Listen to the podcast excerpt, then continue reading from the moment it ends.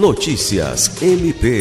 O Ministério Público do Estado do Acre, por intermédio da Promotoria de Justiça Civil de Tarauacá, instaurou notícia de fato para apurar possível aumento injustificado dos preços de combustíveis nos postos dos municípios de Tarauacá e Jordão e solicitou providências aos postos e revendedores.